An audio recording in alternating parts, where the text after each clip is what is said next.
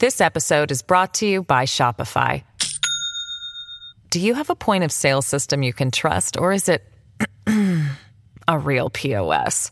You need Shopify for retail. From accepting payments to managing inventory, Shopify POS has everything you need to sell in person. Go to shopify.com/system all lowercase to take your retail business to the next level today. That's shopify.com/system. Find a fresh take on a fall getaway to Wilmington, North Carolina and beaches. Enjoy hiking trails in a state park, fresh seafood with a side of live music, and fall festivals galore. Then live it up along the Riverwalk in Wilmington's historic downtown. With three island beaches, Carolina, Curie, and Wrightsville, and a vibrant downtown, you get the best of the Carolina coast all in one place. Plan your fall getaway at WilmingtonandBeachesVacation.com.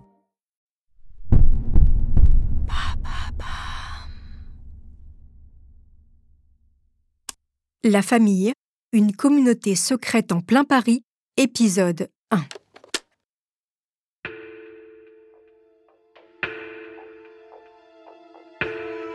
Ils sont un peu plus de 3000 et vivent dans les rues de la capitale. Des cousins qui se marient entre eux et qui ne se mélangent pas. Huit patronymes, pas plus. Dans des immeubles du 11e, 12e et 20e arrondissement, ils forment une étrange communauté qui s'épanouit depuis plus de 200 ans. En juin 2020, l'existence de ce groupe est révélée par le journaliste du Parisien Nicolas Jacquard. Ils se disent peuple élu de Dieu et attendent patiemment l'apocalypse. Des familles nombreuses à côté de nous, mais hors du système, méfiantes et vivant en vase clos. Ce n'est pas vraiment une secte, mais plutôt une organisation secrète, une société dans la société comparable à aucune autre. On les surnomme la famille. Vous écoutez Homicide, je suis Caroline Nogueras.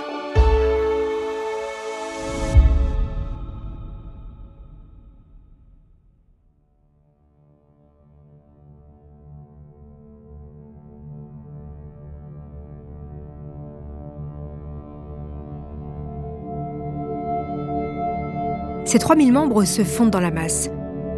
Certains de leurs enfants vont à l'école de la République. Descendants des jansénistes convulsionnaires, ils pratiquent un christianisme particulier, loin de l'Église, et suivent un mode de vie rigoriste. Au cours de l'année 2019, leur existence occulte a fini par piquer la curiosité d'une femme, Suzanne Priva, une journaliste qui était aussi leur voisine. Elle les côtoyait sans vraiment savoir qu'ils appartenaient à une organisation secrète. Et puis, elle a décidé de mener l'enquête. Alors qui sont-ils? Et pourquoi se cachent-ils? Elle raconte leur histoire dans son livre La famille, itinéraire d'un secret, paru aux éditions Point. C'est donc une saison un peu particulière d'homicide que je vous propose. Pas de meurtre, mais un récit d'emprise familiale. La journaliste Suzanne Priva m'accompagnera durant ces quatre épisodes.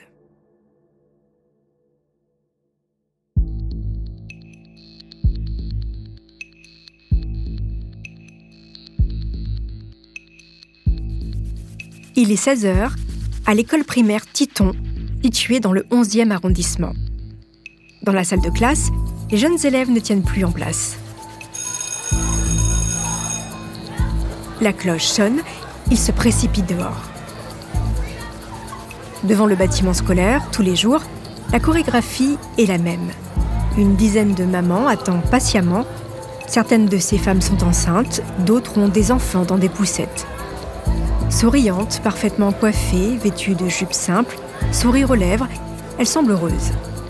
De leur sac dépassent les goûters pour la horde de blondinés qui s'empressent de les rejoindre aussi vite que possible.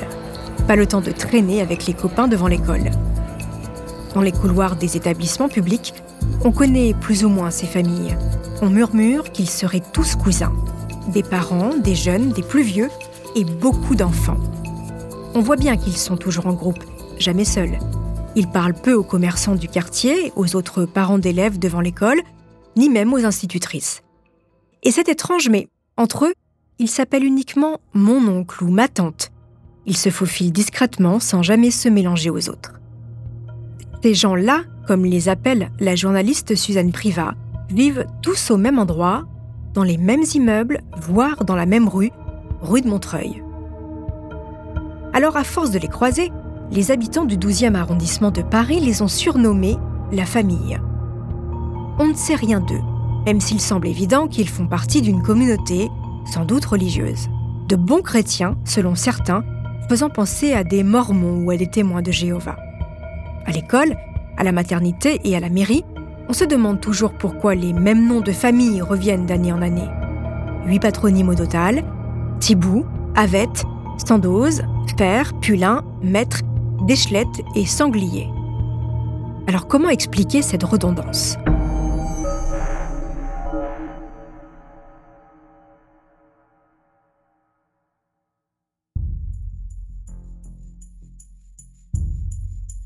Dans le documentaire réalisé par la journaliste Marie Perrobe sur BFM TV, un généalogiste, Jean-Louis Bocarno, raconte qu'à l'occasion d'une enquête qu'il mène sur les plus anciennes familles de Paris, il découvre l'existence de ce groupe. Le généalogiste s'étonne en effet de retrouver dans les archives de la ville huit noms de familles toujours domiciliés aux mêmes adresses depuis 1819.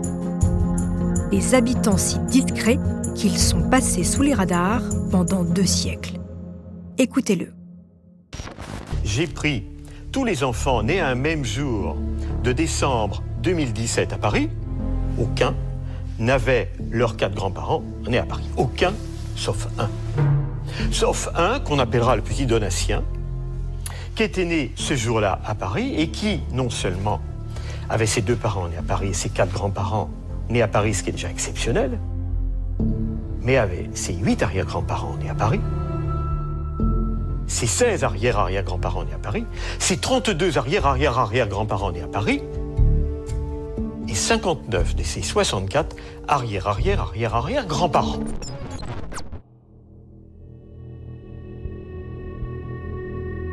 Comme l'explique Nicolas Jacquard dans son livre Enquête Les Inspirés, les hommes de la famille sont cantonnés à des métiers subalternes les mamans restent entre elles et aucun de leurs enfants ne participe aux voyages scolaires ou aux anniversaires.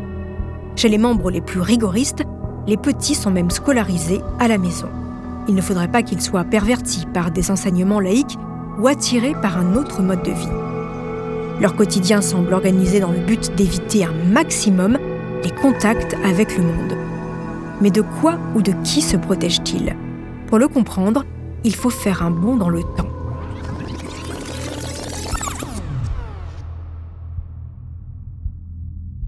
Les membres de la famille sont des lointains descendants des jansénistes. Ils ont hérité de ces dogmes du XVIIIe siècle. La prédestination, l'austérité, le rigorisme, la négation des libertés personnelles et pas de chef. Le groupe est avant tout lié par une croyance forte, l'apocalypse est proche et ils sont les élus. Quand l'heure viendra, les gens du monde seront exterminés, punis d'avoir mené une vie de païen. La famille, elle, sera sauvée rester loin des tentations de l'extérieur. Ce serait donc pour se protéger que ses membres s'imposent depuis 200 ans une vie en retrait.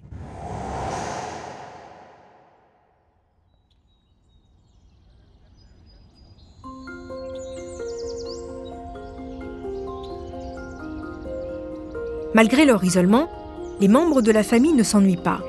Leur vie est rythmée par de nombreux rendez-vous. Les huit familles se retrouvent régulièrement pour des commémorations religieuses ou de simples moments festifs. Le week-end au bois de Vincennes, qui s'avère être l'un de leurs QG, les enfants mangent des sandwichs avant de se lancer dans un chat géant sous le regard de leur maman. À les observer, on dirait un peu un centre de loisirs ou une colonie de vacances. Ils sont si nombreux. Le jour du tournoi de foot annuel, au premier dimanche de carême, les promeneurs s'étonnent de voir arriver ce groupe imposant sur les pelouses du Grand Parc. Plus de 370 joueurs répartis en 34 équipes, c'est vous dire. Impossible de rivaliser, le terrain se vide pour leur laisser la place. Et quand ce n'est pas le foot, ce sont des concours de pétanque, de scrabble, de ping-pong, de volley, des cours de cuisine, des randonnées et des visites en tout genre. Bref, un emploi du temps bien rempli. Les bistrots du quartier semblent aussi être un point de rendez-vous familial. Tous les samedis, c'est la même chose. Les bars se remplissent d'hommes au même trait qui enchaînent les verres. Chaque occasion est bonne pour boire et trinquer, un mariage, une naissance, un baptême. Oui, la famille est attachée au bistrot qui fait partie de son histoire. Le groupe aurait été créé autour d'une bière au XIXe siècle dans un bar du 11e arrondissement de Paris. Selon plusieurs sources, voici ce qui se serait passé. Un soir de janvier 1819, attablés dans un bistrot, deux hommes, Jean-Pierre Thibault et François-Joseph Havet, décident de marier leur enfant pour resserrer les liens qui les unissent. En gage de promesse, ils posent chacun leur tour une pièce sur la table. Et une troisième pièce serait apparue, un signe divin, comme pour approuver leur projet. Thibault et Ave unis, ils s'installent les uns proches des autres pour favoriser l'entraide et la pratique discrète de leurs croyances. Quelques familles, dont les Déchelettes et les Sangliers, rejoignent le petit groupe. La famille est ainsi née il y a 200 ans. Il faudra donc attendre le mois de juin 2020, le moment de la sortie du premier article de Nicolas Jacquard dans Le Parisien, pour faire connaître l'existence de cette communauté. Avant de continuer cet épisode, nous voulions vous remercier pour votre fidélité. Si vous voulez continuer de nous soutenir, abonnez-vous à la chaîne Bababam Plus sur Apple Podcast. Cela vous permettra une écoute sans interruption. Ou bien écoutez ce message de notre partenaire sans qui ce podcast ne pourrait exister. Ne partez pas, on se retrouve tout de suite après.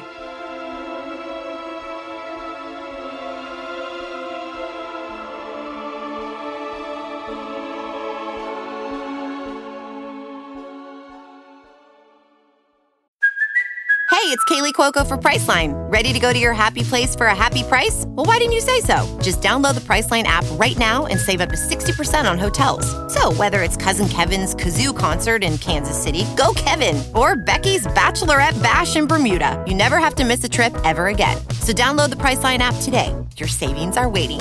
Go to your happy place for a happy price. Go to your happy price, Priceline. Suzanne Priva, bonjour. Bonjour.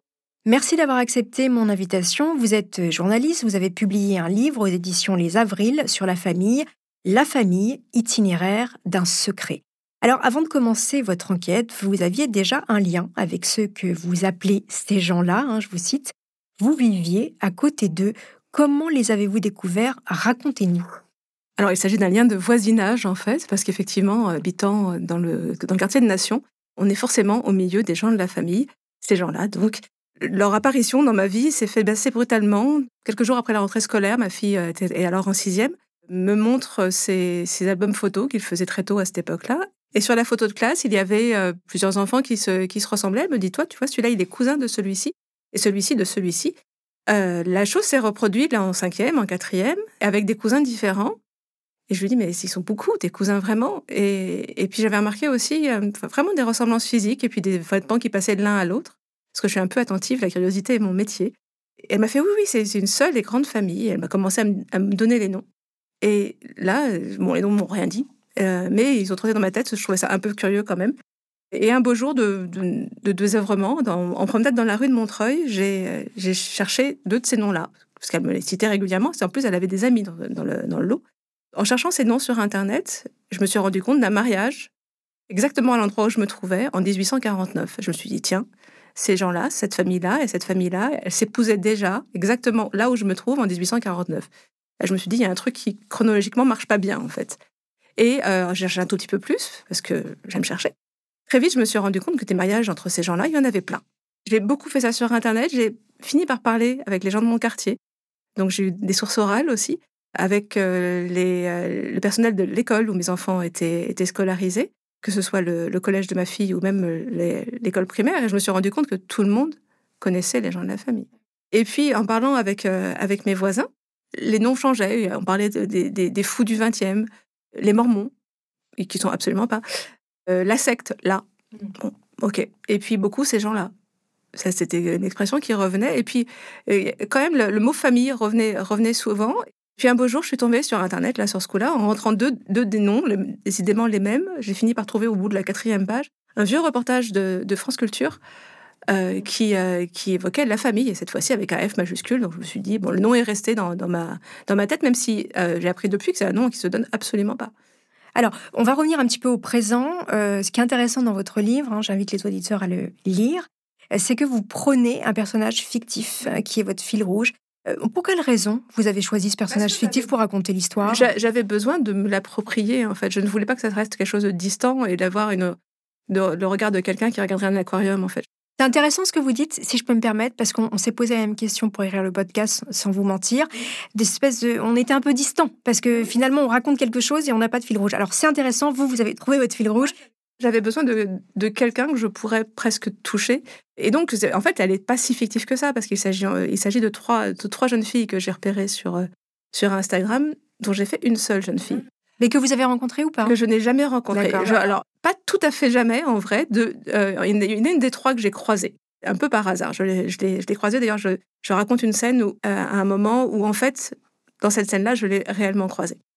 J'avais besoin d'une incarnation. Et je voulais que ce soit une, une jeune fille, parce que ma fille a l'âge du personnage que je mets en scène. Alors cette jeune fille s'appelle Colombe. Cette jeune fille s'appelle Colombe parce que Colombe, c'est un prénom qui existe euh, dans la famille, où il y a une, une galaxie de prénoms plus poétiques les uns que les autres, et, et Colombe en est un. Elle aurait pu s'appeler Blanche aussi, mais non, elle s'appelle Colombe. J'avais besoin d'un être, euh, d'un être de chair et d'une jeune fille qui soit normale, qui vive une vie de jeune fille, avec ce petit plus, cette petite particularité qui est d'être née dans cette famille.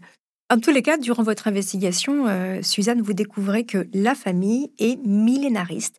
En fait, ils croient en l'apocalypse.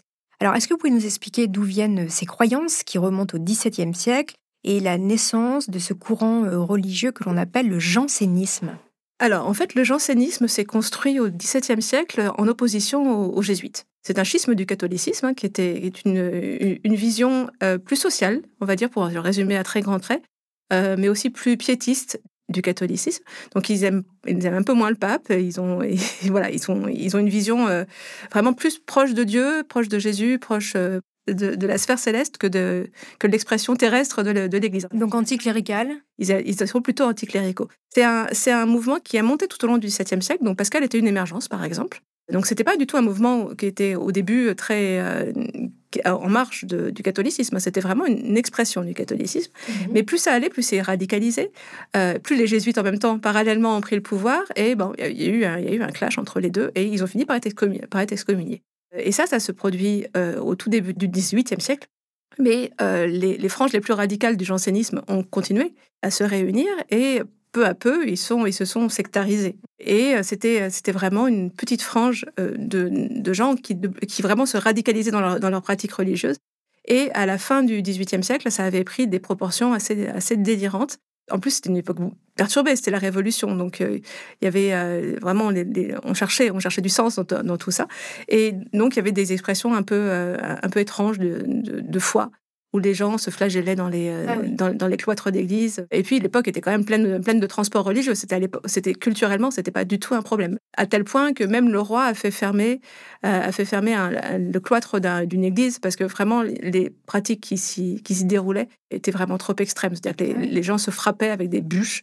Il y avait des, des scènes de flagellation, des, des scènes de percement de- du corps à coups de pieux, qui n'allaient jamais au décès, mais euh, qui, euh, qui étaient vraiment pas catholiques sur le, sur le Et coup. dans, dans l'idée de se rapprocher du divin? De l'idée de se rapprocher du divin, ouais, c'était pour se créer, pour s'auto-créer des transports. C'était une mise en transe un petit peu extrême. Et il y avait, donc ça c'était une expression parisienne, mais il y avait aussi des émanations en province, avec là des gens qui étaient parfois complètement farfelus, euh, dont deux frères, quelque part dans l'Ain, près de Lyon, un couple de frères qui étaient par ailleurs prêtres, qui s'étaient, eux, transformés en gourous, tous les, euh, tous les deux, et qui avaient embarqué leurs paroissiens dans une sorte de délire collectif absolument euh, assez phénoménal. Et ça a fini par là, sur le coup, des crucifixions dans les- dans l'église paroissiale. Donc ces deux frères ont fini quand même par être chassés de leur euh, église par le pouvoir royal. Et ils se sont enfuis à Paris. euh, et en s'enfuyant à Paris, ils ont aggloméré des gens qui avaient besoin de je sais pas quoi. Je sais pas ce qu'ils cherchaient auprès de, auprès de ces deux euh, personnes un peu étranges, mais le fait est qu'ils y a eu, ils ont eu une cour autour d'eux. Et parmi ces cours, il y avait des gens qui sont devenus par la suite des gens de la famille. Et alors, vous dites, ils se définissent comme chrétiens apostoliques non romains, c'est-à-dire qu'ils qu'ils croient aux apôtres, hein, mais ne reconnaissent pas l'Église, voire s'y opposent totalement. Ils ne reconnaissent pas l'Église et encore maintenant, Ils ne reconnaissent pas l'Église. Et il y a encore quelques années, euh, les personnes avec qui j'ai parlé me disaient que quand ils étaient petits, ils n'avaient pas le droit de regarder les églises. Je pense que c'est absolument plus le cas aujourd'hui. Mais euh, il y, a eu pendant longtemps une sorte de détestation de, détestation de l'Église et euh, vraiment une, croyance, surtout une croyance qu'ils étaient le peuple élu. Et donc dans ces cas-là, quand on est le peuple élu, c'est assez pratique d'être millénariste parce qu'au moment de la fin du monde, bah, le peuple élu, il règne sur terre. C'est assez tentant quand même. Donc ils étaient le peuple élu et ça, c'était grâce aux deux, aux deux frères que j'évoquais tout à l'heure, dont l'un a eu un enfant qui s'appelait Élie, et dont le, père du petit Élie a décidé que c'était un, un prophète. Donc il a, il, a sanctifié de lui-même cet enfant, en disant que c'était à la fois la, réincarnation du prophète Élie, celle de Jésus, celle d'à peu près tout d'ailleurs, et donc il lui a mis tout un tas de, bénédictions sur la tête. Et le petit garçon a été le, centre de toute l'attention d'un petit groupe constitué essentiellement de gens de la famille et, des amis de la famille, mais vraiment qui était un, un, groupuscule qui s'est monté autour de, ce gamin vraiment tout début du 19e siècle. Il y a eu un moment, euh, c'était assez connu même de la police, parce qu'ils ont, il y a eu une, rafle de police qui est descendue dans l'endroit où ils se réunissaient pour, euh, pour arrêter euh, les, gens qui s'y trouvaient pour, pour réunion sectaire. Ils étaient quand même regardés de manière un peu, un peu circonspecte.